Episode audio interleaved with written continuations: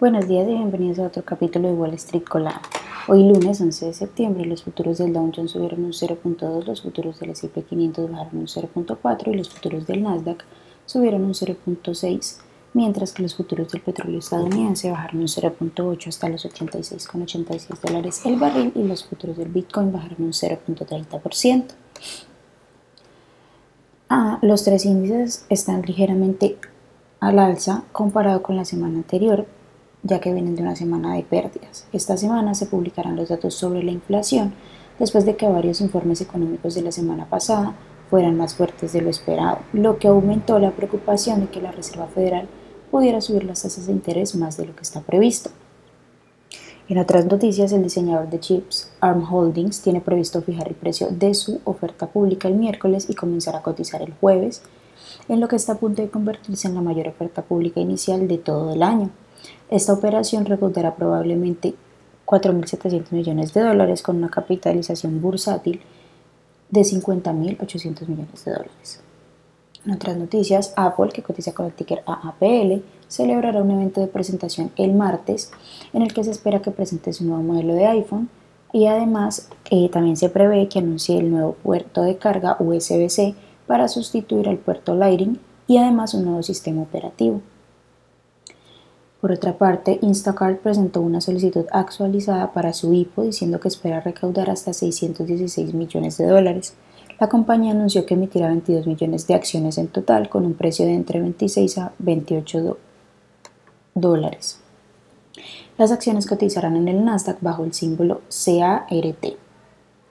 Meta Platforms, que cotiza con el ticker META, está desarrollando un nuevo modelo de inteligencia artificial que pretende ser tan potente como la última versión de ChatGPT de OpenAI denominada GPT-4.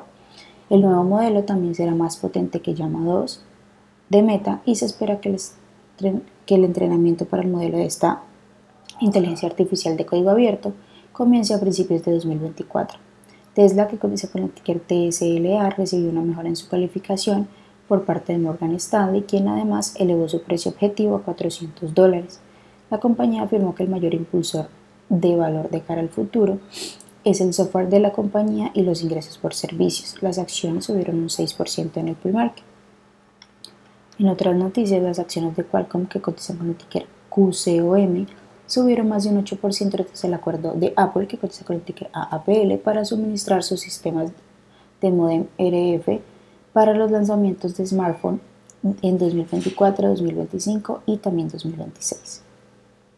Las acciones de Alibaba, que cotizan con el ticker BABA, bajaron más de un 3% tras anunciar que su CEO, Daniel Shang, también renunciará como presidente y jefe de su unidad de inteligencia artificial en la nube.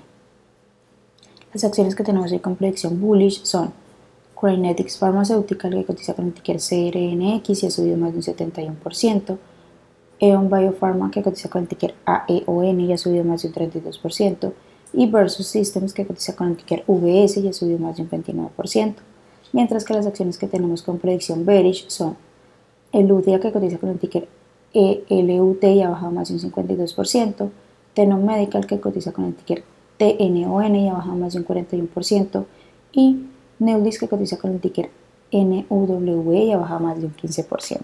Esas son las noticias que tenemos para hoy antes de que abra el mercado. Les recuerdo que pueden encontrarnos en todas nuestras redes sociales como arroba Spanglish Trades y además visitar nuestra página web www.spanglishtrades para que no se pierdan ninguna noticia ni actualización del mundo de la bolsa de valores, por supuesto como siempre en español. Muchas gracias por acompañarnos y por escucharnos. Los esperamos de nuevo mañana en otro capítulo de Wall Street Colada. Que tengan un feliz día.